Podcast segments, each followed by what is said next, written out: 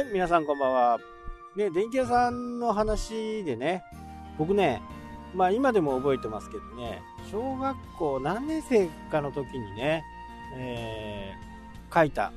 まあ皆さんね、将来何になりたいかとかね、えー、いうことを書いたと思うんですけど、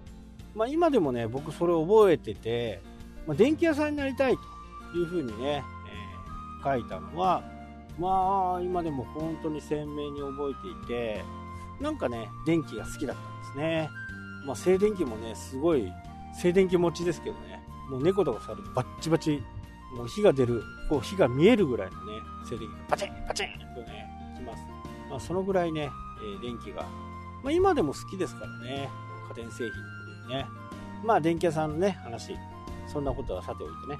このまあ金額定価でね、買うっていうのは、まあ、多分基本、本当にね、昨日も言いましたけど、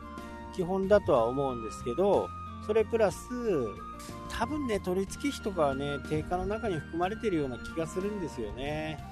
このご時世ですからね、どっか違うところでね、アマゾンとかね、山田電機とかね、そういったところで買うと、まあ、安いわけですよね。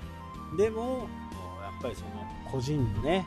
いつも同じ人が来てくれる。もう山田とかね、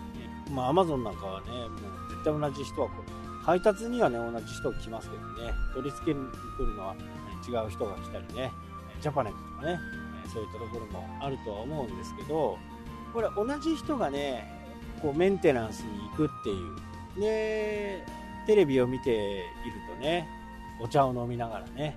掃除した後、なんかこう、お茶を飲むみたいなね、で、世間話をする。で、なんか不具合があったらね、えー、ちょっとこれ、えー、直しておきましょうか、みたいなね、話を。もう、家族とは言いませんけどね、やっぱり家の敷居を他人がまたいで、そこで安心する関係性が築かれてるっていうところがね、素晴らしいんですよね。で、僕なんかね、ちょっとこう、悪いことをね、考えるとね、そこからね、リフォームとか、いろんなことがね、まあ、セールスしないまでもね、まあ、こういうものありますよとかね、どこか何かが調子が悪い時にね、いや、これ直しておきましょうかって、直しましょうか。で、じゃあそれをね、直してる間、まあ、洗濯機がね、どっかのお客さんで壊れたんですね。で、壊れて、洗濯機ないと困るでしょうから、代替のね、えー、ものを持ってきますから、治るまでそれを使ってください。ね、すごい親切じゃないですか。でもね、これ作戦です。えー、高級なね、一番グレードの高そうな、えー、そういった洗濯機を置いてくるわけです。それを使ったお客さんはね、欲しくなっちゃいますよね。本当に素晴らしい。もうね、いやー、これはよくできてるってね。まあ、そう思ってやってなかったんだけども、結果的にはそうなってるわけですよね。ね、自分の洗濯機がね、普通のこう、縦型のやつ、それがね、ドラム式のやつがこう、自分の家に来る。で、それを使ってみる。それは、使い心地はいいですよね。なんかこう、綺麗になったような気もしますよね、洗濯のものもね。新しいものを使うとね。で、えー、直して、元に戻す。ね、これ、ここの基板がダメだったので、この基板変えてきましたよ、みたいなね、ことだったり、ここの部分がダメでしたねとか、このパネルを変えときましょうねとか、あそんな話をしてましたけど、もこのね、代替液を出すっていうのはね、素晴らしい考えだな。もちろんね、その代替を出すお金って、やっぱりね、かかる、かかりますけどね、これはもうね、顧客の維持管理費としてね、顧客満足度を上げるための費用と考えるんであればね、非常に安いものかなというふうに思いなかなかね本当に素晴らしいことをね、えー、やってるなまあいいね親切な電気屋さんじゃなくて